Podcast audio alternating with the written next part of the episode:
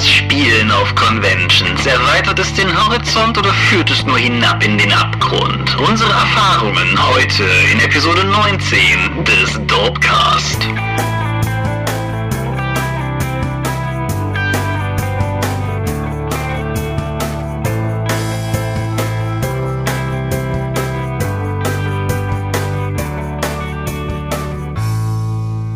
Hallo und herzlich willkommen zur nunmehr 19. Episode des Dorpcast. Das macht es zu der 20. Episode, die wir aufnehmen, weil wir ja nicht bei 1, sondern bei 0 angefangen haben. Wir, das ist in meinem Falle Thomas Michalski und in deinem Falle Michael Mingers. Und wir sprechen heute über Convention-Runden, also Spielrunden von Rollenspielen auf den allseits beliebten Rollenspieltreffen, genannt Conventions. Wir haben das Thema letztes Mal ja schon gestreift und haben uns halt letztes Mal schon überlegt, dass, naja, man das ja durchaus ausbauen könnte und dass es vor allen Dingen auch den Rahmen der schlechten Spielerlebnisepisoden gesprengt hätte. Und es wäre natürlich auch unfair gewesen, weil es auch durchaus gute Con-Erlebnisse gibt, über die wir berichten können. Bevor wir aber darüber berichten und bevor wir auf die Medienschau zu sprechen kommen, ein Hinweis, zu dem wir eigentlich gar nicht viel sagen können, aber eigentlich gerne viel sagen würden, glaube ich. Es ist eine neue Earthbound-Edition angekündigt worden. Genau, die inzwischen offiziell vierte genannte, und zwar von den neuen Fanpro-Leuten. Den neuen Faser. Faser-Leuten, genau, noch schlimmer. Ja, das ist ja eine relativ komplexe Geschichte, die die sich da lizenztechnisch gebaut haben mit einer neuen Firma Faser, die von der alten Firma Faser über 37 Ecken diese Lizenz hat. Was mich an der vierten Edition ein wenig hm, stört, ist vielleicht noch zu viel gesagt, aber skeptisch stimmt, ist halt die Tatsache, dass all die Leute, die die dritte Edition cool gemacht haben, bei der vierten nicht mit an Bord sind. Ja, das, das lässt mich zumindest ein wenig missmutig zurück. Wie sieht's mit dir aus? Hm, ich bin erstmal skeptisch. Also Astorn hat ja, obwohl es immer viel Liebe von den Fans bekommen hat, von offizieller Seite, von allen möglichen Orten ja immer wahnsinnig viel Dresche bekommen. Also die Publikationshistorie von Astorn ist ja der absolute Wahnsinn und ein Chaos sondergleichen. Und wie der damalige Chefentwickler jetzt auch schon zu Recht sagte, oh toll, die vierte Edition. Anstatt neues Material zu publizieren, macht der aktuelle Rechteinhaber einfach nochmal alle Regelwerke zu veröffentlichen, weil die Fans haben die ja sowieso erst drei bis fünfmal im Schrank durch unterschiedliche Editionen Editionen mit sehr marginalen Veränderungen. Ja, du hast jetzt gerade schon gesagt, es ist sozusagen offiziell die vierte. Es ist, meine ich, rechnerisch die sechste oder so. Wenn, wenn man das alles durchgeht, was es gab, weil es gab irgendwie die erste, die zweite, die Classic, die dritte, die dritte Revised und ja, irgendwie so. Es ist auf jeden Fall relativ unterschaubar. Wir haben ja auch vor, mal eine eigene Earthbound-Episode zu machen. Vielleicht können wir das irgendwie Anfang nächsten Jahres einfach mal in den Plan nehmen.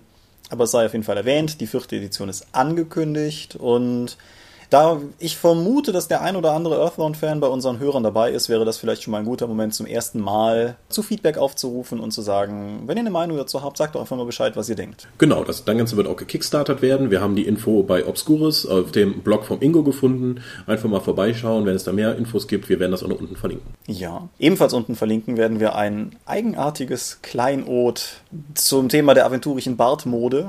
Möchtest du einleiten? Also zunächst einmal muss ich sagen, dass es ja ein tatsächlich tatsächlich lange vernachlässigtes Thema ist. Mich wundert, dass es dazu noch keinen eigenen Botenartikel gibt oder zumindest, dass mir keiner bekannt wäre. Auf Nandurion haben beim aktuellen Adventskalender die Frau Vogt und Herr Vogt zusammen mit der Frau Möllmann, also freie Mitarbeiter für das schwarze Auge, sich in Pose geschmissen, um ein paar Fotos aufzunehmen, wie sie mit künstlichen Bärten posieren. Und die haben diese Bärte dann entsprechend mit Ingame-Namen von Aventurien versehen, wie zum Beispiel der Kaiser Halbart oder die Drachenschwinge oder sonstiges. Und ja, da zwei von den drei abgebildeten Personen halt weiblich sind und sie Bärte haben, macht das nicht weniger obskur. Ja, das auf jeden Fall. Naja, wir verlinken es unten. Ja, ja da einzelne Fotos auch zu lame gewesen wären, haben sie dann noch so einen Photoshop-Ölgemäldefilter drüber gelegt, um es authentischer wirken zu lassen. Es ist ein interessantes Erlebnis. Und, und wen hübsche Frauen mit Bärten noch nicht genug verstört haben, gibt es auch noch eine Sammlung von Zitaten, die offensichtlich bei dem Fotoshoot entstanden sind, die darunter aufgeführt werden, die das Ganze auch nur weiter faszinierend machen. Ja, nicht unendlich zu vielen Drop-Artikeln, die wir auf der Seite haben. Gerade Urlaubsberichte oder so. Ja. Ein wenig vernachlässigt in letzter Zeit. Könnte man nochmal dran arbeiten. Aber nicht jetzt. Jetzt reden wir über Medien. Hast du da was? Ähm, ja, ein Kollege hat mich letztes Mal eingeladen, weil er einen Film schauen wollte. Der Film war Sharknado. Der lief wohl auf dem Science-Fiction-Channel bei ihm. Und Sharknado ist ein, äh, hat ja einen ziemlichen Internet-Hype herausgelöst und damit eine ganze große High-Welle noch weiter verstärkt, die ja sowieso mit Sharktopus und Mega Shark vs. Giant Octopus schon damals losgetreten wurde. Jetzt hat Asylum mit Sharknado nochmal an Absurdität nachgelegt, indem eben dieser Film über einen Tornado, der über San Francisco, Los Angeles, ich weiß es schon gar nicht, ich meine, es wäre Los Angeles, äh, hinwegzieht und dann vorher auf dem Meer einen riesigen Haischwarm aufgesammelt hat und deswegen die ganze Zeit Haie vom Himmel fallen. Ähm, das ist, hast du den gesehen? Nein, ich habe nur vor allen Dingen die Explosion auf Twitter verfolgt, als der in Amerika urausgestrahlt wurde und ich glaube, alles, was irgendwie Nerd und Twitter-Inhaber ist, an dem Abend nichts anderes getan hat, außer live seine Reaktion auf diesen Film zu, zu kommunizieren. Was eigentlich äh, verschwendete Lebenszeit ist, weil dieser Film hat, äh, ich meine, das ist ein Trash-Film, das wissen wir. Er ist auch mit der Intention eines Trash-Films gedreht worden. Aber dieser Film ist derartig schlampig produziert und hat, ein, hat eine nicht vorhandene Spannungskurve, hat keinen einzigen Charakter, den man nicht, dem man irgendwie nachtrauen würde, dass irgendwas Blödes passiert. In jeder einzelnen Einstellung sind die Lichtverhältnisse anders. Äh, es gibt Stock-Footage von Haien, das einfach mit schlechter CGI dann zusammengelegt wird. Es passiert so unfassbar viel Unfug, aber selbst wenn man einen Trash-Film produzieren möchte, und wenig Budget hat, kann man wenigstens ein bisschen darauf achten, ein Drehbuch mit Dynamik oder nicht hassenswerten Charakteren zu erschaffen. Und es ist, der, Film hat Tara Reid. Oh Gott, ich meine, die ist sogar zu schlecht für einen Trash-Film als Schauspielerin.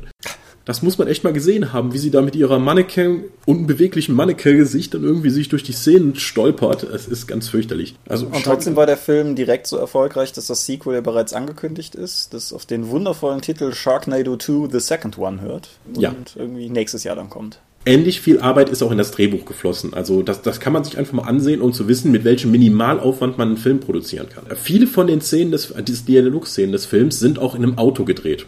Also in einem von zwei Autos, die irgendwie in dem Film vorkommen. Und anstatt jetzt irgendwie großartig was damit zu machen oder Außenaufnahmen zu machen, hat man das einfach so von außen dann weiß überblendet, sodass man immer so in dem, das sieht aussieht, als ob sie in einem weißen Raum sitzen, das ein bisschen wackelt und dann die Dialoge da stattfinden, um möglichst billig zu produzieren. Also dieser Film kann fast nichts gekostet haben. Faszinierend, ja. Ja. Gut. Dann mache ich mal eine relativ wilde Kurve auch wenn wir, glaube ich, auf das Thema Filme nochmal zurückkommen werden. Ich habe gelesen, Die Insel der besonderen Kinder. Das ist ein Buch aus dem Young Adult Bereich, würde ich mal sagen. Es wurde von einem Mann namens Ransom Riggs geschrieben. Und es erzählte die Geschichte eines Jungen namens Jake oder Jacob, der früher von seinem Großvater immer Geschichten erzählt bekommen hat, wie dieser gegen schreckliche Monster sozusagen zu Felde gezogen ist. Das Ganze entwickelt eine gewisse Dynamik, als lange nachdem Jake beschlossen hat, dass das offensichtlich irgendwie Hirngespenste und Märchen seines Opas sind, der Opa von diesen Hirngespinsten und Märchen lang gemacht wird. Der Junge begibt sich daraufhin dann über so ein paar Ecken auf die Suche nach Leuten, von denen sein Großvater ihm früher immer erzählt hat und von denen er diverse Fotos gesehen hat, die offensichtlich alle irgendwie X-Men-Superkräfte gehabt haben, so fliegen können, extra stark Feuer erzeugen und stößt dann im Zuge dessen letztendlich auf die titelgebende Insel der besonderen Kinder, die in dem Kontext dann schon relativ gut verrät, was sie ist und muss dann da sozusagen sich der Vergangenheit seines Großvaters und den daraus entstehenden Konsequenzen stellen. Es ist ein nettes Jugendbuch. Es liest sich flüssig runter. Auch die deutsche Übersetzung ist soweit in Ordnung. Das Einzige, was mich an der deutschen Übersetzung wirklich gestört hat, ist, dass die Kreaturenbegriffe, so wie Hollows oder Whites, nicht übersetzt worden sind, was sich völlig bockig liest die, diese Bilder, die sein Großvater ihm auch von den Bekannten seiner Jugend gezeigt hat, sind als Fotos in dem Buch enthalten und waren sozusagen für den Autor der Aufhänger, dieses Buch überhaupt zu schreiben, weil er die irgendwie auf Flohmarkten und in Sammlungen erstanden hat und das Ganze dann als, als Inspiration und Aufhänger genutzt hat, um daraus diese Geschichte zu entwickeln.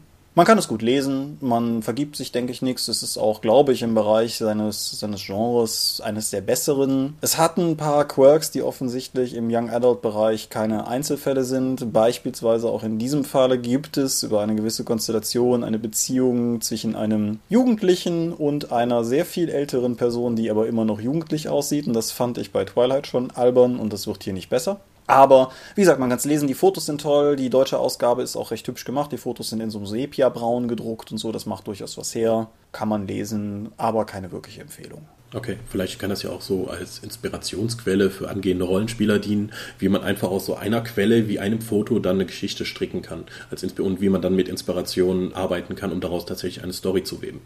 Ich könnte mir auch vorstellen, dass, sagen wir mal, ein Cthulhu-Spielleiter da Dinge durchaus rauskopieren und Handouts produzieren könnte oder so. Klar, das geht auf jeden Fall. Okay. Ich habe es immerhin geschafft, in den letzten zwei, drei Wochen oder so, seitdem wir die letzte Aufnahme hatten, noch einen weiteren Film zu schauen.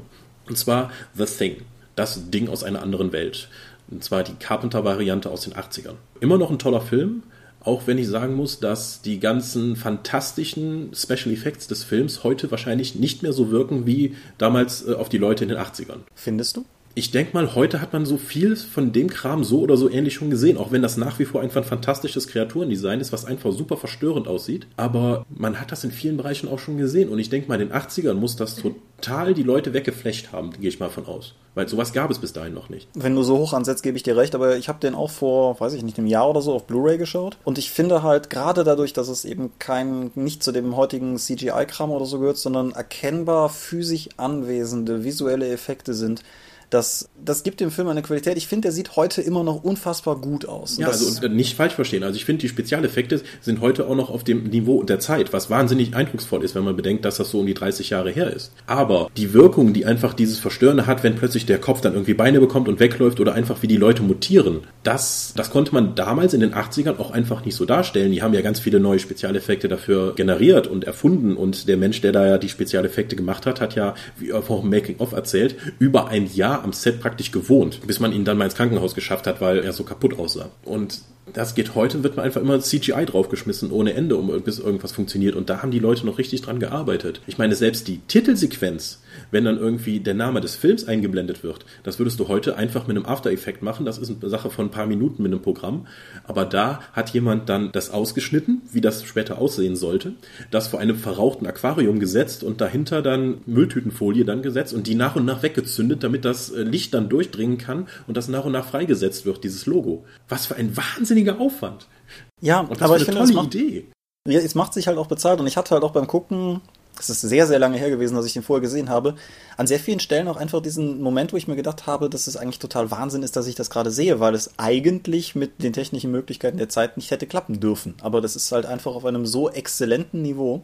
Hm. Ach, die ganze Suspense-Stimmung von dem Film ist immer noch toll, auch wenn es ihm, glaube ich, nach den aktuellen Sehgewohnheiten so ein bisschen an, an Dynamik und Flow fehlt, aber immer noch ein beeindruckender Film. Auch das Bonusmaterial, was offensichtlich in den 90ern aufgenommen wurde, also die Leute sehen alle aus, wie die Menschen bei Babylon 5 rumlaufen.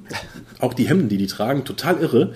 Das Making-of auf der Blu-ray ist auch total toll, 90 Minuten lang ohne ein Kapiteleinteilung. Das heißt, das siehst du oder du siehst es nicht.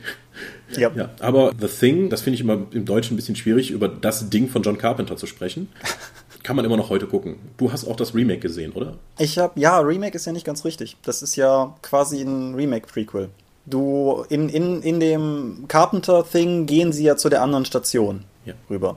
Und der neue Film von vor ein paar Jahren erzählt, was in dieser anderen Station passiert ist. Hm, vermutlich was Vergleichbares. Ja, klar. Insofern ist es halt schon ein Remake, als dass die Handlung sehr, sehr ähnlich ist, aber die beiden greifen halt ineinander, teilweise sehr liebevoll. Also so als, als ein Beispiel, was auch nicht groß spoilert, diese Feuerwehraxt, die irgendwo in der Wand steckt. Mhm. Es wird halt sehr explizit im Neuen gezeigt, wie die da hingekommen ist. Und das hat mir unglaublich gut gefallen. Was mir am Sequel nicht so gut gefallen hat, oder am Prequel, am Remake, an dem neuen nicht so gut gefallen hat, ist halt auch da mal wieder der relativ große CGI-Einsatz, was vor allen Dingen total bitter ist, weil die den ganzen Kram animatronisch gebaut haben, aber dann in der Postproduktion beschlossen haben, dass sie es digital doch bestimmt besser könnten so viel Geld verjubelt. Ja, zum einen so viel Geld verjubelt und zum anderen, das beißt sich halt tatsächlich. Also ich denke, der hätte besser gewirkt, gerade auch im Kontext des alten Films, wenn die beiden halt ähnlich gewesen wären. Und dass sie halt den Aufwand überhaupt betrieben haben und es dann nicht genutzt haben, das ist, das, das ist für mich eher unverständlich. Auch nochmal ganz toll, der Einstieg des Films, dass du einfach nur siehst, wie diese zwei Leute in dem Helikopter hinter dem Hund her sind und den erschießen wollen und dann plötzlich dann auch in das andere Lager kommen und dann erst die dann auch überfallen, dann sozusagen, um den Hund zu kriegen. Und du weißt überhaupt nicht, worum es geht. Sowas habe ich auch schon lange im Film nicht mehr gesehen, dass du einfach mit so einer Szene konfrontiert wirst und erstmal dann als Zuschauer selbst äh, noch nicht weißt, worum es da eigentlich, was zur Hölle da vorne eigentlich gerade passiert und dir da nicht direkt eine Erzählerstimme erklärt, was jetzt gerade passiert ist. Du wirst erstmal genau im Dunkeln gelassen, wie die Leute, die du dann über den Rest des Films begleitest. Ja. Total toll. Zu, zu dem neuen vielleicht noch. Eine Sache, die mir recht gut gefallen hat, ist, der hat äh, Mary Elizabeth Winstead als Hauptdarstellerin, die ja in dem von dir letztes Mal oder von uns letztes Mal noch so gelobten Scott Pilgrim die Ramona spielt. Und wenn du die beiden relativ eng beieinander guckst, ist das ein relativ beeindruckendes äh, Zeugnis von der schauspielerischen Bandbreite der Frau. Weil, wie du dir vorstellen kannst, ist ein The Thing-Film, ähm, stellt andere Anforderungen als Scott Pilgrim das tut. Aber du hast da bestimmt auch noch was gelesen oder geguckt.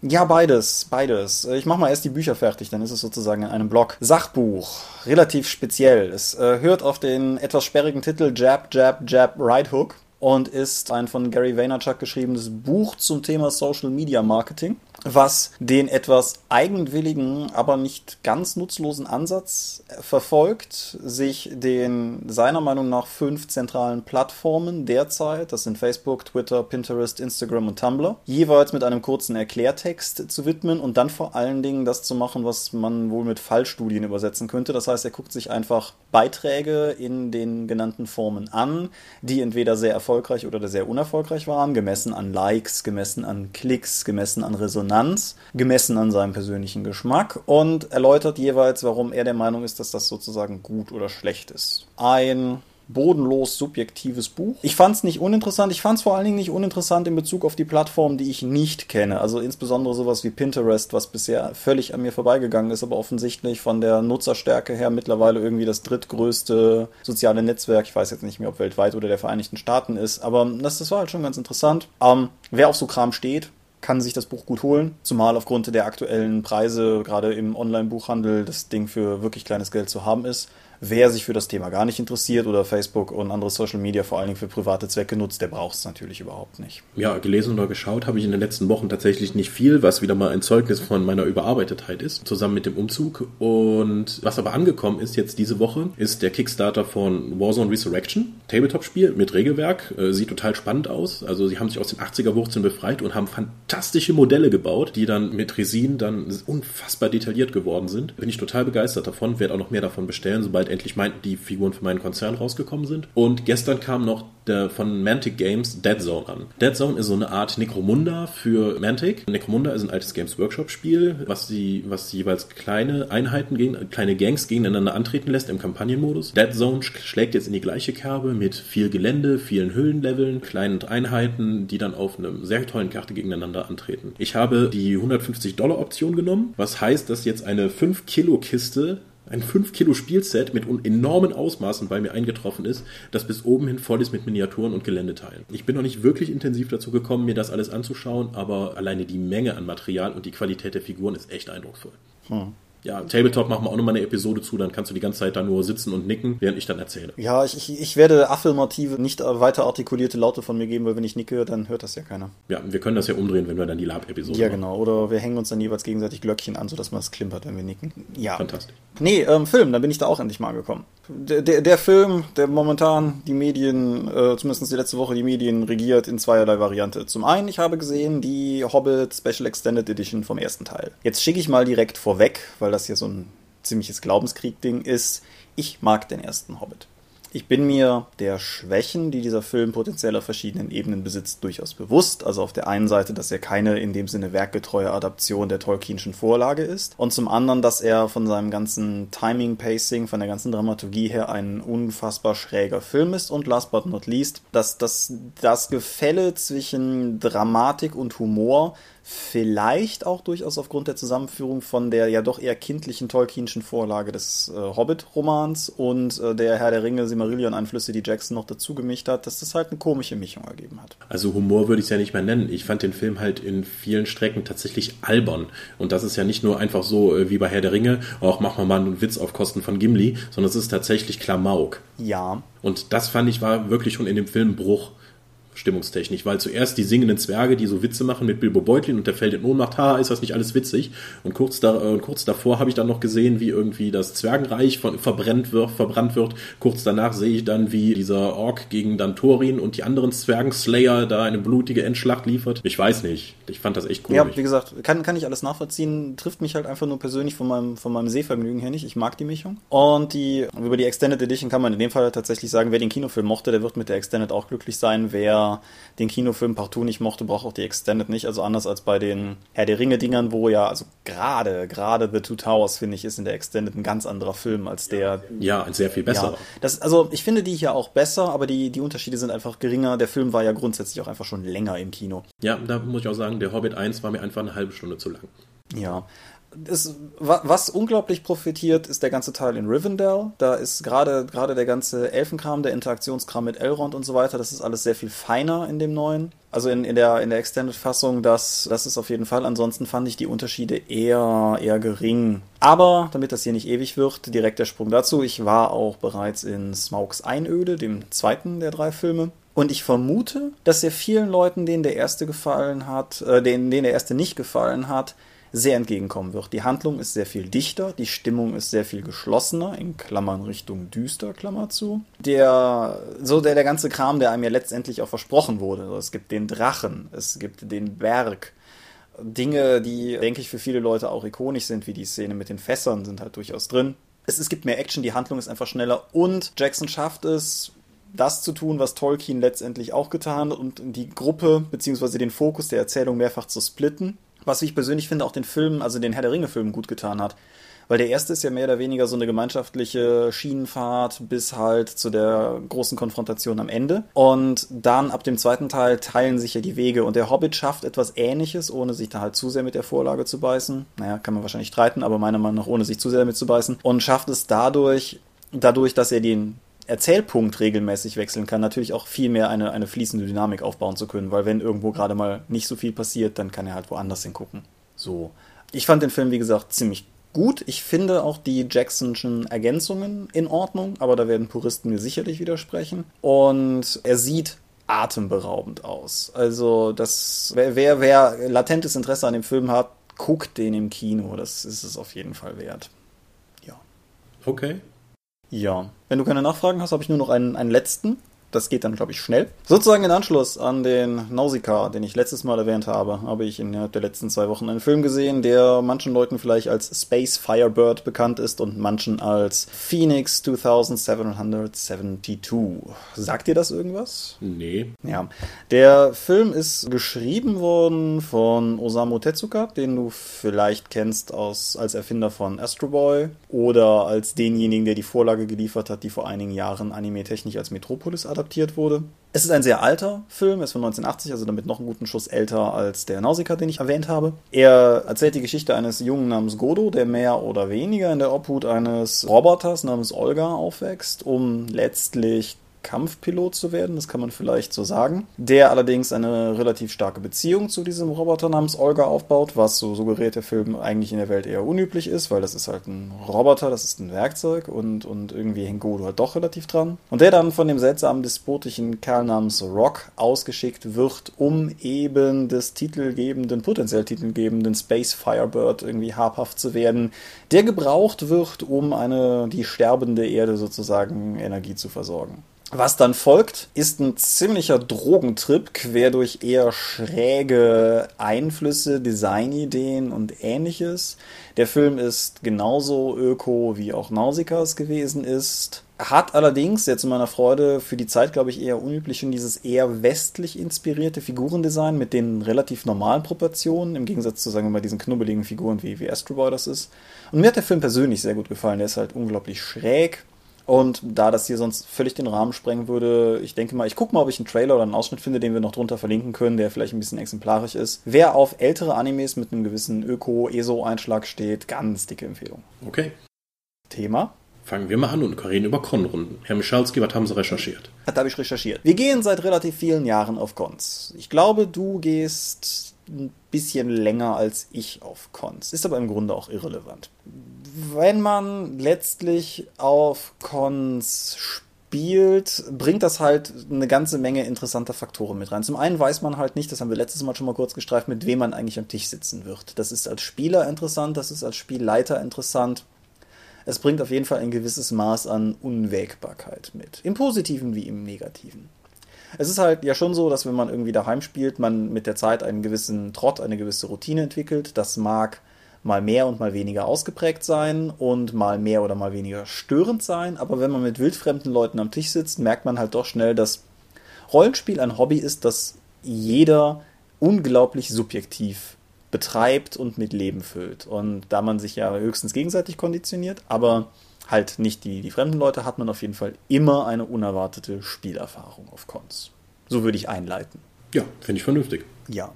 Was ich ganz interessant finde, ist, dass zumindest in meiner Erfahrung die Spielbedingungen auf Cons, die sind ja tendenziell eher problematisch, weil Cons neigen dazu, laut zu sein. Wenn man jetzt irgendwie so Spielrundenbereiche hat, dann sitzt da halt auch Spielrunde an Spielrunde und die Gefahr, dass man sich irgendwie gegenseitig Lärm belästigt oder, oder zumindest irgendwie. Es ist mutmaßlich relativ schwer, eine sehr, sehr intensive, persönliche Horrorgeschichte zu erleben, während der Nachbartisch das Dorp-Rollenspiel spielt. Und ich finde es halt ganz interessant, dass ich trotzdem eine Menge auch wirklich guter Spielerfahrungen, auch atmosphärischer Spielerfahrungen auf Cons gemacht habe, teilweise unter völlig unwägbaren Bedingungen. Was würdest du sagen, was überwiegt? Hast du eher bessere Erfahrungen oder eher negative Erfahrungen mit Con-Runden? Ich glaube, ich habe insgesamt mehr negative Erfahrungen gemacht, aber die, die positiv waren, waren häufig auf einem Level positiv, dass es das trotzdem aufwiegt. Also quantitativ mehr schlechte Runden, aber rein qualitativ auf jeden Fall ganz herausragende gute Runden gehabt. Ja, ich würde auch sagen, dass ich eher mehr negative Erfahrungen auf Cons gemacht habe als positive. Nichtsdestotrotz möchte ich mich auch weiterhin in jeder, äh, jede Menge Sachen auf Cons ausprobieren. Denn ich denke, man kann einfach so viel davon lernen, nicht nur um mal neue Spiele kennenzulernen, sondern auch die Spielstile von anderen Leuten kennenzulernen und wie die einfach mit dem Hobby-Rollenspiel umgehen. Alleine nur um rauszufinden, wie ich nicht spielen möchte. Einfach zu wissen, was man nicht möchte, kann auch schon mal sehr lehrreich sein. Ja, und auch einfach um zu sehen, wie, wie andere Leute das halt vielleicht spielen. Ja, ich weiß noch, einmal auf einer Drakon, da haben wir bei Achim angefangen, eine Runde Dämonen, die Gefallenen zu spielen. Und da hatte ich noch einen Kumpel aus meiner Alsdorfer Runde mit und der meinte am Ende zu mir so, der wäre der wär völlig weggeblasen, weil er, weil er so noch nie Rollenspiel erlebt hätte. Er wüsste nicht, wie anders so Menschen gespielt hätten. Das hat also seinen Horizont total erweitert. Und das würde ich sagen, ist auch eine der wichtigsten Aufgaben von Con-Runden. Lerne, wie andere Leute spielen und dann, um dann auch zu verstehen, wie die überhaupt zu ihren zu ihren Meinungen und ihren Vorlieben kommen. Das, kann dir, das bringt dich nämlich mit deinem Spiel auch sehr viel weiter. Ja, das auf jeden Fall. Also mein, mein krassestes positives Beispiel, das führe ich auch schon seit vielen Jahren an, war auf einer Redcon. Damals halt noch in dem alten Gebäude. Im Fritz-Hensler-Haus in Dortmund. Ganz genau. Und wir hatten das Glück, dass wir in einem von diesen kleinen Räumen unten in diesem Kellerbereich saßen. Wir haben halt Cthulhu gespielt. Und ich kannte meine Mitspieler bis auf einen, weil wir sozusagen zu dritt da waren und dann mit uns mit zweien zusammengetan haben, die wir nicht kannten, von denen einer dann geleitet hat. Das war also sozusagen nicht die volle Fremderfahrung, wie ich die eben angerissen habe, aber halt durchaus schon. Dadurch, dass ein Spieler unbekannt war und eine gewisse Dynamik reinbrachte und wir halt den Stil des Leiters noch nicht kannten, war das auf jeden Fall interessant. Und das war eine so atmosphärische, unglaublich spannende und allumfassend dichte Runde, wie ich die, glaube ich, ganz ehrlich, davor und danach nie wieder im Bereich Horror erlebt habe. Und obwohl die Spielbedingungen auf der Redcon echt übel waren und der Lärmpegel enorm und die Luft im Inneren nicht vorhanden, war trotzdem einfach die, die Stimmung so unglaublich gut ohne dass ich leider darauf den Finger legen könnte, was das genau ausgemacht hat. Aber da habe ich auf jeden Fall für mich die Erfahrung mitgenommen, dass es fast egal ist, wo man spielt, dass man, wenn, wenn halt sozusagen einfach die, die Umstände stimmen, man fast überall wirklich eine, eine hervorragende Spielerfahrung einfach haben kann. Ich finde es jetzt auch spannend, dass du am Anfang noch darauf eingegangen bist, dass du halt nur mit einem Bekannten mit warst und dann auch mit fremden Leuten gespielt hast. Denn das ist, denke ich, auch eine, eine wichtige Sache. Ich habe oftmals in meinem Bekanntenkreis, wie auch wie ich es auch von anderen Leuten sehe, wo komplette Spielgruppen dann auf Conventions gehen und miteinander dann ihre Kampagne weiterspielen oder so etwas. Das bringt natürlich relativ wenig, einfach nur irgendwie den Ort zu tauschen, wo man seine normale Runde spielt. Dafür, glaube ich, müsste man nicht auf Conventions gehen. Ich würde tatsächlich sagen, mixt, probiert was Neues aus, mixt die Gruppe durch, mixt die Leute durch. Das ist, hat man, glaube ich, im Endeffekt mehr davon. Ja, es ist natürlich die Frage, unter welcher Prämisse man das macht. Also wenn jetzt, was weiß ich, eine Spielrunde auf die auf eine Messe geht oder auf eine Con geht und da bietet jemand eine Runde von einem Spiel an, das sie immer schon mal spielen wollten. Weiß nicht, irgendwas Obskures wie Slay Industries oder so. Dann kann es natürlich durchaus eine Option sein, sozusagen diese Runde zu hoggen und da mit der ganzen Truppe reinzugehen, um einfach zu sagen, wir wollen gerne mal Slay spielen, keiner von uns hat das Ding und das ist für uns eine Gelegenheit, das Spiel kennenzulernen. Da ist natürlich durchaus auch eine Variante, auf der Con zu profitieren.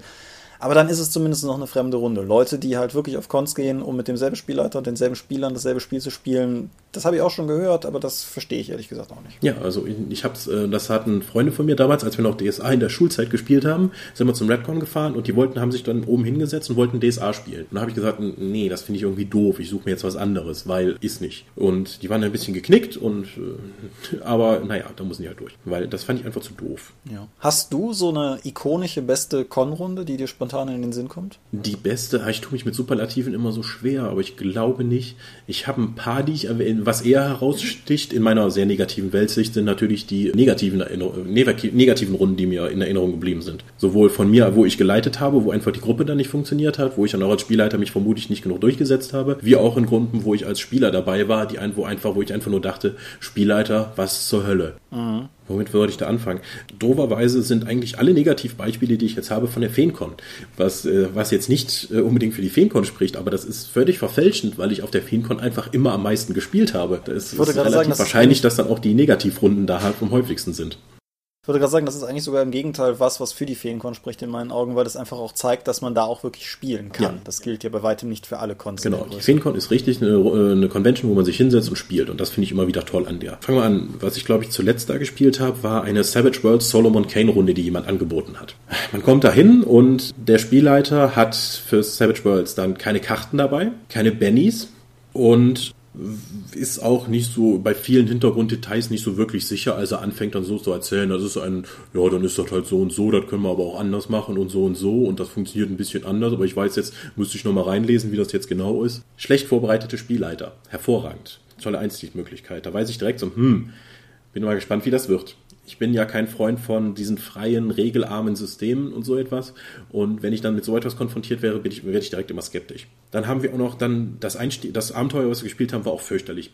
Es geht darum, dass du halt deiner Ermittlertruppe dann in Dorf kommst und da ist was Schlimmes passiert und dann musst du halt dieses Verbrechen auflösen. Du hast aber keine Möglichkeit, dieses Verbrechen aufzulösen. Weil alles, was dir an, an Plothooks halt entgegengeworfen wird, sind rote Heringe. Das Abenteuer endet dann nach zwei Tagen der Ermittlung dafür, dass die Zielperson wieder zurück in das Dorf kommt und dann von rotem Nebel angegriffen wird, das ihn, das ihn, das ihn umbringen möchte. Das heißt, du kannst dieses Abenteuer lösen, indem du zwei Tage lang in der, in der Kneipe einfach nur sitzt und dich wegsäufst und dann hörst du Schreie und dann musst du da eingreifen und dann war es das. Fürchterlich. Ich habe, dann funktioniert auch noch dieser Kampf völlig anders als jeder andere Savage Worlds Kampf, weil du nicht wirklich kämpfen kannst, sondern so ein bisschen in diesem roten Nebel und musst dann Willenskraftproben gegen den machen und wenn das nicht klappt, kriegst du Erschöpfung und Wunden und ach, es ist einfach ganz schlimm. Und dann habe ich gedacht, was hat er sich für ein beschissenes Abenteuer ausgedacht? Und dann lese ich dann das Solomon Kane Buch für Savage Worlds und das ist das tatsächliche Einstiegsszenario für die Kampagne, für die Plotpoint-Kampagne. Ah.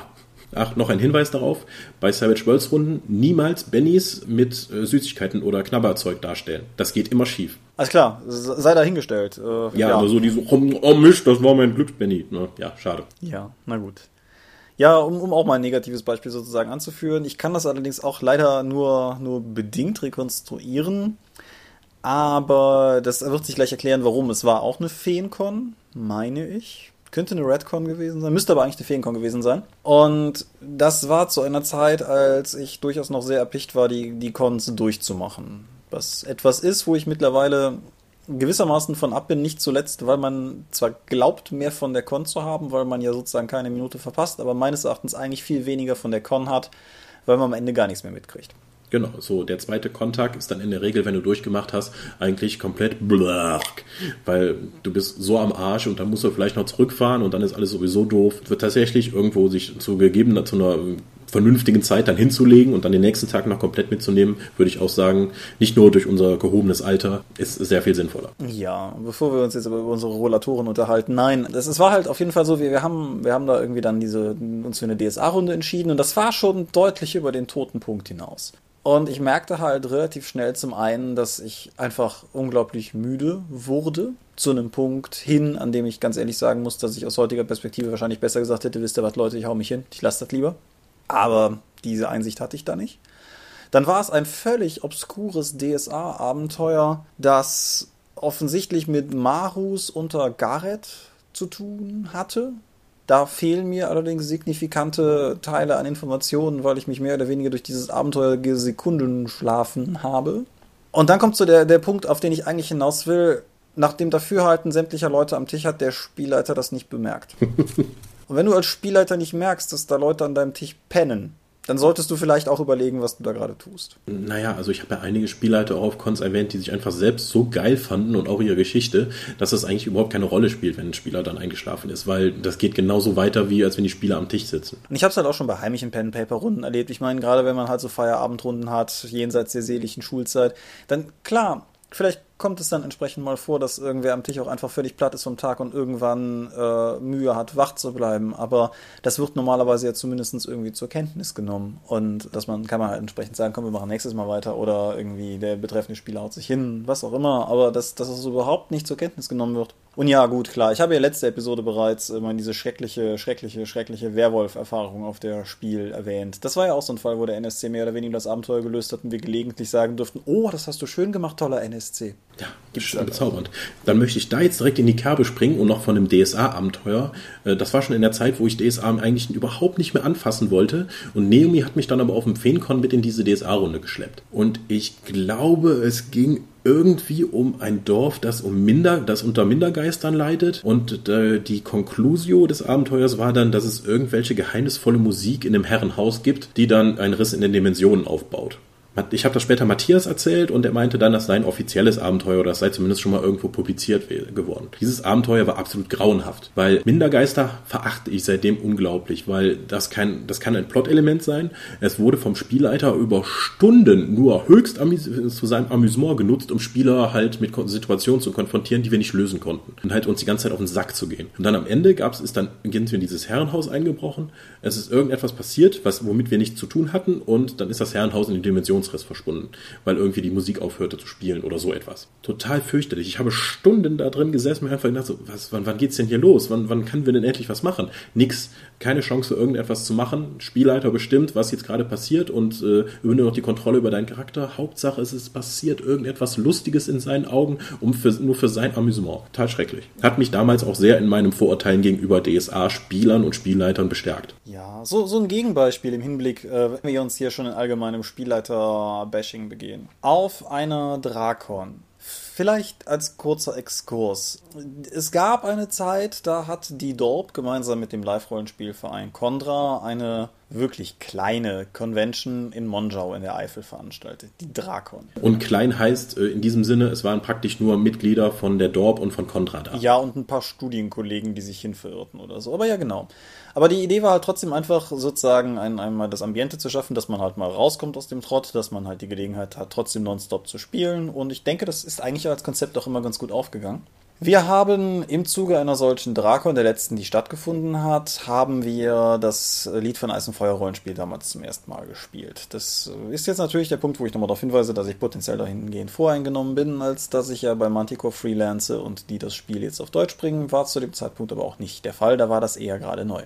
Und was mir da unglaublich gut gefallen hat, ist, dass der Spielleiter zur Kenntnis genommen hat, dass das Song of Ice and Fire Roleplaying Game ein paar interessante Dinge in Bezug auf die Skalierung macht. Beispielsweise, dass du halt mehr oder weniger mit vergleichbaren Mechanismen genauso Kampf wie soziale Interaktionen führen kannst und dass du mit vergleichbaren Mechanismen genauso ja, wie soll ich sagen, im, im Kleinen agieren kannst, wie man das eigentlich kennt, als auch rausskaliert auf der politischen Bühne langfristig irgendwie agieren. Und das hat mir deshalb so gut gefallen, weil wir angefangen haben auf völlig vertrautem Grund, weil wir waren auf der Jagd im Wald und uns ist da letztendlich ein Ereignis quergekommen, was dann die ganze Handlung ins Rollen gebracht hat. Dadurch haben wir das Spiel an sich, das Setting war allen vertraut, haben wir das Spiel an sich kennengelernt, so wie man Rollenspiele typischerweise spielt. Und all die Versatzstücke, die eher unüblich waren, so Social Combat im Sinne des politischen Ränkespiels und das Verschieben von größeren Truppenteilen im Kampf gegen dann später ein Haus, gegen das wir uns gestellt haben, das kam halt so nach und nach dazu.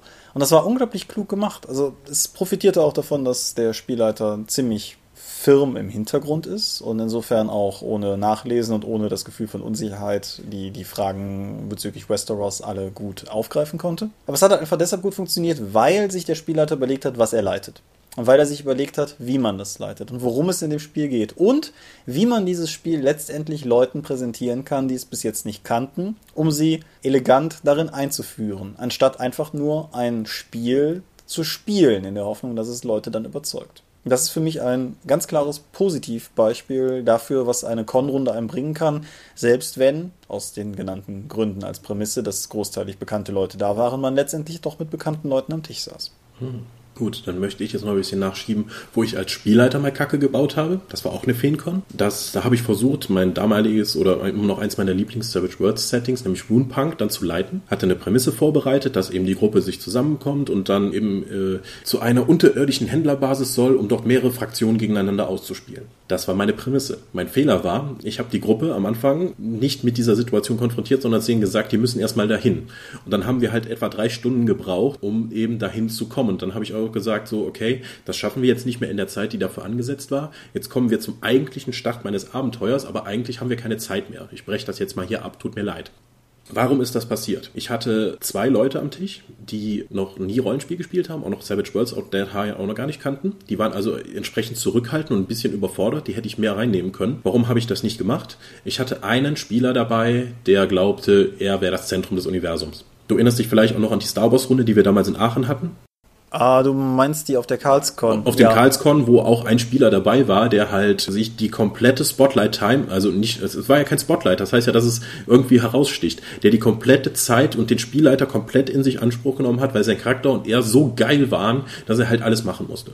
Ja, und das hatte ich umgekehrt da, der war nämlich völlig unzufrieden mit seinem Charakter. Der meinte, ja, ich bin zu schlecht ausgerüstet, ich gehe jetzt erstmal klauen. Ja, würfel mal, um hier einzubrechen. Klappt nicht. Ja, äh, ja, dann, äh, da kommt die Wache und fragt, was du machst. Äh, ja, ich, ich verschwinde. Ich komme nochmal rein, ich versuch's nochmal. Ja, würfel. Ja, klappt nicht. Ja, ich bin zu schlecht. Dann hatten wir dann einen Kampf, als die äh, eine Zufallsbegegnung dann in der, in der Ödnis hatten und äh, der Spieler meinte, ich bleib liegen, ich mach nichts, mein Charakter ist zu schlecht diese Verweigerungshaltung, da war ich völlig überfordert mit zu diesem Zeitpunkt, weil ich das so seltsam fand.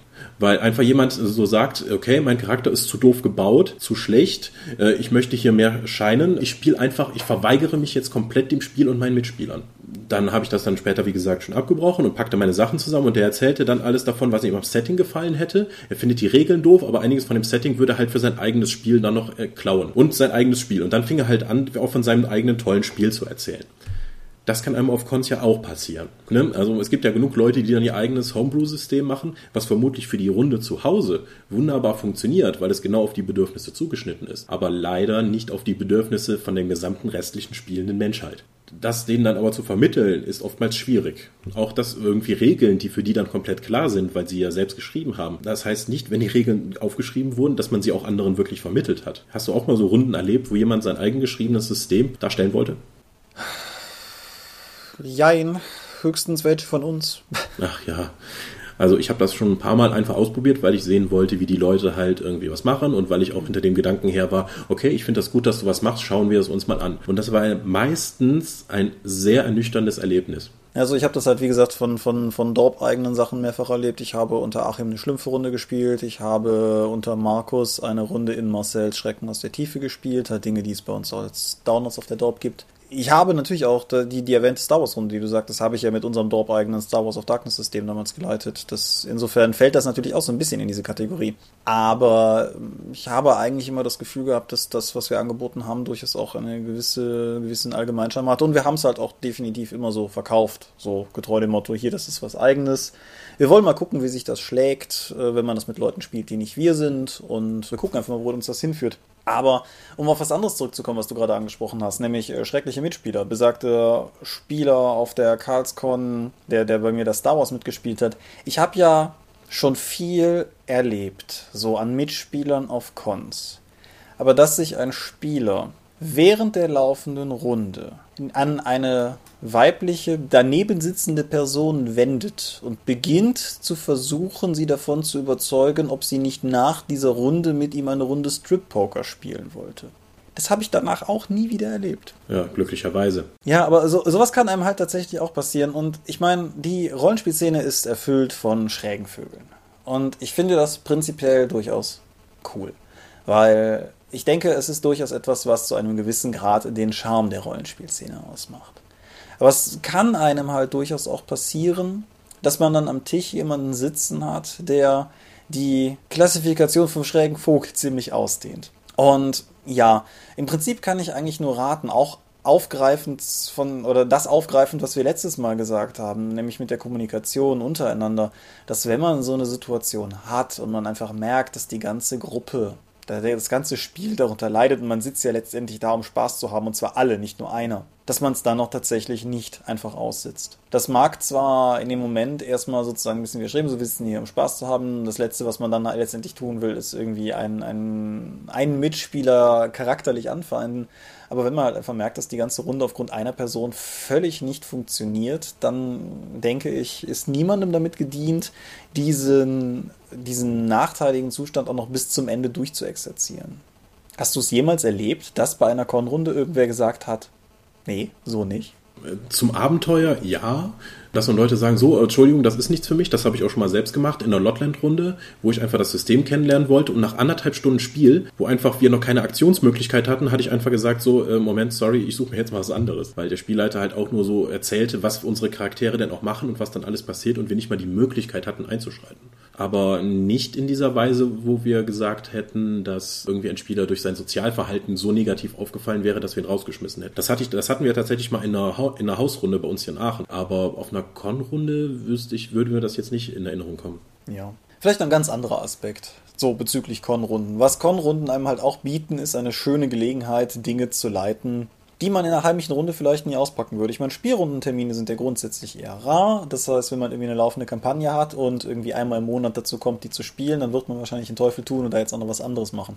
Man will ja schließlich irgendwie die Kampagne auch weiterführen. Aber wenn du jetzt irgendwie auf einer Convention bist und du bietest irgendwas an, vielleicht gerade irgendwie so eine Abend-toter Punktrunde, die ich an sich immer ganz gerne gemacht habe, so für Leute, die, die noch so ein bisschen in die Nacht rein wollten, die halt vielleicht irgendwie nachmittags angefangen haben, eine gute, ordentliche, große Runde zu spielen und dann irgendwie so um 11 Uhr oder so da rauskommen und dann eben noch eine Kleinigkeit suchten oder sowas. Das finde ich eigentlich immer ganz spannend. Und das gibt einem dann halt durchaus Gelegenheit, mal so Sachen auszupacken, wie eben unser Dorp-eigenes Schrecken aus der Tiefe oder Plüschpower und Plunder oder so Sachen, die man meines Erachtens ja eher unwahrscheinlich mal daheim spielen würde, aber die man vielleicht auch einfach mal ausprobieren möchte. Und ich denke, das ist durchaus auch was, was Cons einem gut bieten können, sogar im Rahmen von etablierten Systemen, einfach mal freakige Ideen auf die Welt loszulassen. Ja, also Cons eignen sich auch zum Testen einfach hervorragend, weil wenn du halt mit Freunden testest, dann ist es halt immer, du testest mit Freunden und die werden dir nicht ins, meistens nicht ins Gesicht sagen, hör mal, das ist kompletter Kack, überarbeite das nochmal, sondern du hörst oftmals ein, ja, doch, aber äh, vielleicht. Und auf Con-Runden kriegst du halt außerhalb deiner Comfort-Zone halt nochmal richtiges Feedback und weißt dann auch, wie dein Spiel außerhalb deines Freundeskreises funktioniert oder ja. dein Abenteuer. Wobei man bedenken muss, dass das natürlich empirisch trotzdem eng ist. Also, wenn ich jetzt irgendwie ein Abenteuer habe, das bei mir total gut funktioniert hat und ich leite das auf einer Con und das funktioniert gar nicht, dann ist das noch kein Grund, das Abenteuer wegzuwerfen, sondern eher ein Grund, das Ganze nochmal zu testen. Aber klar, was du sagst, stimmt schon. Also, es ist unfassbar schwierig, Freunde dazu zu bringen, vernünftiges Feedback zu geben einfach. Und selbst dann ist es immer noch schwierig. Ich meine, ich finde das ja auch irgendwie immer problematisch, wenn jetzt jemand zu mir kommt und irgendwas mit sehr viel Herzblut gemacht hat und fragt mich, ob ich das gut finde und ich finde finde das halt einfach nicht gut. Dann ist es halt mir natürlich auch unlieb, ihm das ins Gesicht zu sagen, aber umgekehrt weiß ich halt auch, es ist niemandem damit gedient, wenn man irgendwie so eine Horde von, von tumben Klakören hat, die alles abnicken. Und dieses Dilemma entsteht auf Konrunden halt einfach gar nicht. Ja, äh, soziale Fähigkeiten haben wir angesprochen. Ja, also es, es sollte jedem klar sein, dass wir irgendwie am vierten Tag einer Convention oder so etwas, dass nicht jeder jetzt noch nach Babypoops riecht. Nichtsdestotrotz könnte man also ich finde, es ist besser geworden, aber wir haben ja durchaus auch schon Conventions erlebt, wo man sich fragte, ob der überhaupt vor der Convention schon mal geduscht hatte. Ja. Ja, also ähm, jetzt mal so Ausnahmen wie dieses Jahr die Feencon, die wir auf unserem Messerückblick haben wir sehr bewusst darauf verzichtet, die unfassbare Hitze dieser Convention zu erwähnen, wo ja alle völlig durchgeschwitzt rumliefen. Ja, das hat, ich fand, es hat einen gewissen Charme ausgemacht, weil alle gemeinsam darunter litten, aber... Genau, das ist ja nicht etwas, was du dann irgendwie mal dann abends durch Duschen lösen könntest, weil, mein Gott, wir waren alle komplett durchgeschwitzt, weil es unfassbar heiß war an dem Tag. Dann waren wir, um das Gruppengefühl zu stärken, haben wir wenigstens gemeinsam gerochen. Oder so. Ja, sprich für dich selbst. Nein, aber klar, also richtig.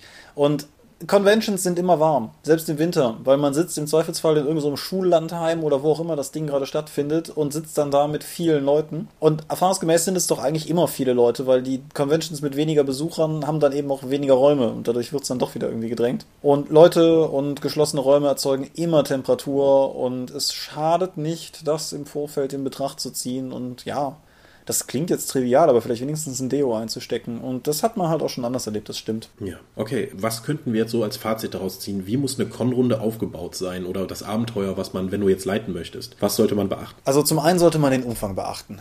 Weil ich persönlich gehöre jetzt auch nicht zu den Leuten, die da total drauf abfahren, irgendwie viele, viele, viele, viele Stunden in einer Runde zu sitzen. Die eben erwähnte Song of Ice and Fire Runde war eine positive Ausnahme, die hat auch fast elf Stunden gedauert, aber sozusagen in, in gemeinschaftlicher Absprache aller Beteiligten, so wollt ihr noch, dann können wir noch weiter, ja.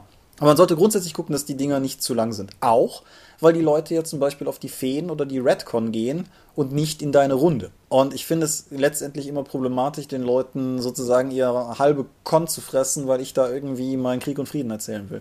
Ja, völlig richtig. Um das zu erreichen, sollte man natürlich einmal den Umfang des Abenteuers beherrschen, aber dann auch die Systematik, mit der man rangeht. Bitte keine Sandbox-Abenteuer oder was, wo du einfach sagst, okay, ihr seid jetzt in der Welt, was wollt ihr tun? Man am besten direkt Plots vor die Nase setzen, relativ geradlinig. Es muss nicht unbedingt so extremes Railroading sein, aber es muss immer klar erkennbar sein, wo es jetzt weitergeht, damit die immer einen Ansatzpunkt haben. Gerade Detektivabenteuer können dort sehr knifflig werden, weil du nämlich dann denen das nicht unbedingt vor die Nase setzen möchtest, sondern dass die dann auch ermitteln müssen und dann wissen, vielleicht gehen die dann in die völlig falsche Richtung, aber du möchtest als Spielleiter auch nicht sagen. Dann sitzen deine Spieler dann eine Stunde rum und sagen, hm, ja, hm, was soll das? Dann gehen die zwischendurch vermutlich dann öfters schon mal rauchen oder noch Pommes holen oder mal auf Toilette. Und du merkst, wie du deine Runde dann auch verlierst, weil einfach die Aufmerksamkeit verloren geht. Ja, Deswegen möglichst knackige, kurze Abenteuer mit stringenterer Handlung würde ich vorschlagen. Ja, sagen wir mal so, Con-Abenteuer sind irgendwie immer eher Actionfilm als Drama. Und man kann, denke ich, eine Sandbox machen, wenn die sehr klein ist und einfach die Leute eine klare Ansage haben. Also, was weiß ich, das bei, bei uns auf der Dorp zu haben, der Angel-Abenteuer, das in diesem Motel spielt, was von so einer Art Käseglocke umschlossen ist, die halt immer kleiner wird. Das gibt den Spielern die konkrete Handlungsanweisung, was tun zu müssen weil sonst irgendwann sie von dieser kleiner werdenden Glocke zer zermahlen werden. Das verhindert, dass sie sich total verzetteln und das Gelände ist so klein, dass letztendlich da auch kein zu großes Risiko aufkommt. Greift übrigens auch noch einen anderen Punkt auf, den wir so jetzt, glaube ich, gerade noch nicht explizit gesagt haben. Man sollte Abenteuer konstruieren, die im Idealfall nicht zu zu vielen Splits führen. Also ist ja am normalen Spieltisch schon problematisch, wenn die Gruppe sich teilt, aber wenn das auf einem Con-Abenteuer passiert, das ohnehin nur auf zwei, drei, vier Stunden ausgelegt ist, dann ist es halt wirklich problematisch, weil in dem Moment sitzt ja immer eine Hälfte da und ist untätig und das führt zu demselben, was du gerade schon beschrieben hast, nämlich, dass sie sich anders beschäftigen. Und anders beschäftigen ist immer schlecht, weil es den Fokus erlegt. Gerade in der Zeit von Smartphones, aber auch actionorientierter. Ich erinnere mich an eine Kane Codex Abenteuer auf dem Redcon, wo ich als Spieler mit drin saß und äh, der Spielleiter begann halt, okay, ihr seid in der Ödnis und es greifen Skelette an und ich dachte mir, huch, der macht das aber hier in Media Res, direkt mit Action, das geht ja toll. Wir hauen die Skelette um okay, und da erzählt, okay, ihr übernachtet und am nächsten Tag greifen euch Skelette an. Okay, dann hauen wir die mal um. Dann kommen die in diese Stadt rein und ich denke mir, haha, jetzt können wir endlich mit Leuten reden. Und dann fasste der Spielleiter das einfach nur so zusammen. Ja, ihr kommt in die Stadt und redet mit dem Stadtvogt und der sagt, dass halt eine Untotenplage gerade den Friedhof beherrscht. Ihr nehmt den Auftrag an und geht jetzt darüber. Aha, gut.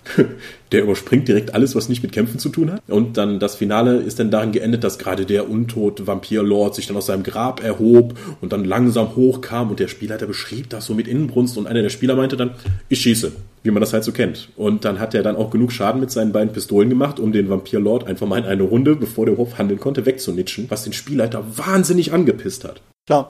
Aber und äh, ja. andererseits, ich habe sogar noch ein anderes Beispiel mit Arcane Codex, wo ich aber mal geleitet habe, was funktioniert hat, obwohl es ein sehr freies Szenario war. Da hatte ich auch auf der Drakon, als gerade dieses multiparallele DSA-Abenteuer mit zwei Runden lief, habe ich Arcane Codex angeboten, was in Verona spielte und Arena-Kämpfe zum Thema hatte. Allerdings waren die Spieler nicht die Arena-Kämpfer, sondern es mussten im Umfeld dieser Völker-Arena-Gladiatorenkämpfe äh, tatsächlich dann dafür sorgen, dass Verona gewinnt. Das war ein wahnsinnig spannendes Abenteuer. Es war extrem frei. Die Spieler haben sich wirklich so reingehängt und es hat wirklich gut funktioniert, auch wenn es die Spielzeit von sieben Stunden hatte ich vorher auch nicht so im, auf dem Schirm, aber das hat wirklich, wirklich viel Spaß gemacht. Und in der Zeit, wo wir komplett gespielt haben, hat, glaube ich, die eine Runde, hat, glaube ich, ein DSA-Kampf drüben stattgefunden. Ja, alter Spottdrossel. Aber ja, das gilt auf jeden Fall alles. Also so. es kann funktionieren, nur hm, ich würde eher sagen, dieses Freie würde ich tatsächlich nicht nochmal auf Cons so anbieten. Ja, bedenkt auch, dass ihr möglicherweise Leute am Tisch habt, die das System nicht kennen. Das kommt ja auch nochmal dazu. Und je komplexer das System ist, desto mehr Zeit wird das einfach fressen. Also wer irgendwie da mit einem sehr, sehr simplen System hier, bleiben wir bei den Hausmarken, wer jetzt irgendwie eine 1v6-Freunde-Runde spielt, der muss halt irgendwie fünf Minuten einplanen, um den Leuten das Regelwerk zu erklären. Wer aber beschließt, eine DSA 4-Anfängerrunde einzubauen, der sollte mehr Zeit mitbringen. Ja, wenn ihr eine Runde anbietet, bringt vorgefertigte Charaktere mit. Ja, auf jeden das, Fall. Das kann ich nicht genug betonen. Also, wenn man sich erstmal hinsetzen muss und dann erstmal über, was weiß ich, so eine Pathfinder einen Magier zu erschaffen, der vielleicht sogar schon an Stufe 4 oder 5 ist, wo du das System nicht kennst, oder bei dient die vier Charaktere zu erschaffen ohne den Character Builder, einfach nur aus dem Buch Sachen abschreiben, die, davon gehen dir mehrere Stunden Zeit verloren, die auch keinen Spaß machen in den meisten Fällen bei der Charaktererschaffung. Deswegen vorgefertigte Charaktere, frag, ich habe das hier, der Charakter kann das und das, wer würde sich dafür interessieren? Dann legst du die alle in die Mitte und dann können die Spieler sich was aussuchen. Außerdem kannst du vorgefertigte Charaktere benutzen, um eine gewisse Gruppendynamik zu erzeugen, wo rein technisch gesehen keine sein kann, weil die Leute sich nicht kennen. Aber wenn du die Charaktere schon so ein bisschen anlegst, dass die einfach auch Reibepunkte haben oder gemeinsame Eigenschaften, irgendwas in der Art, dann kannst du halt direkt auch dafür sorgen, dass die Leute miteinander spielen, ohne dass du sozusagen sagen, dass ja, außerhalb des Spiels vorbereitet hättest. Das ist unbedingt wichtig, denn ich glaube, wenn ich drei bis vier Stunden Zeit auf einer Convention habe, möchte ich A nicht erstmal zwei Stunden für die Charaktererschaffung ausgeben und B dann nicht nochmal eine Stunde Geplänkel, um dann eben bis die Gruppe sich zusammengefunden hat. Dann sage ich dann einfach, okay, das ist die Prämisse, ihr seid so und so unterwegs, jetzt geht's los. Weil ihr habt dafür nicht die Zeit für dieses intensive Charakter kennenlernen, weil die Charaktere werden sich sowieso und die Spieler werden sich vermutlich sowieso nach den drei, vier, fünf Stunden, die die Runde eben dauert, danach ein Jahr nicht wiedersehen. Auf jeden Fall wird das keine feste Kampagne werden. Ja. Und wo ich normalerweise ja immer sage, dass Runden vor dem Spiel miteinander reden sollten, wie sie spielen wollen, so finde ich es bei Con-Runden zumindest wichtig, dass man vorher kurz absteckt, wie man spielen wird. Also gerade bei verbreiteten Systemen, so was weiß ich, DSA, Shadowrun, Earthdawn oder so. Nehmen wir Earthdawn als Beispiel. Wenn ich jetzt irgendwie da eine Runde ausgeschrieben sehe und da steht halt einfach nur Earthdawn, dann ist es halt zumindest irgendwie relevant, vorher zu klären, welche Edition wir haben, weil wir haben es ja eben noch am Anfang gesagt, dass die Unterschiede marginal sind. Aber es ist halt schon ein erheblicher Unterschied, ob ich jetzt einen Second oder einen Third Edition Earthbound-Charakter habe.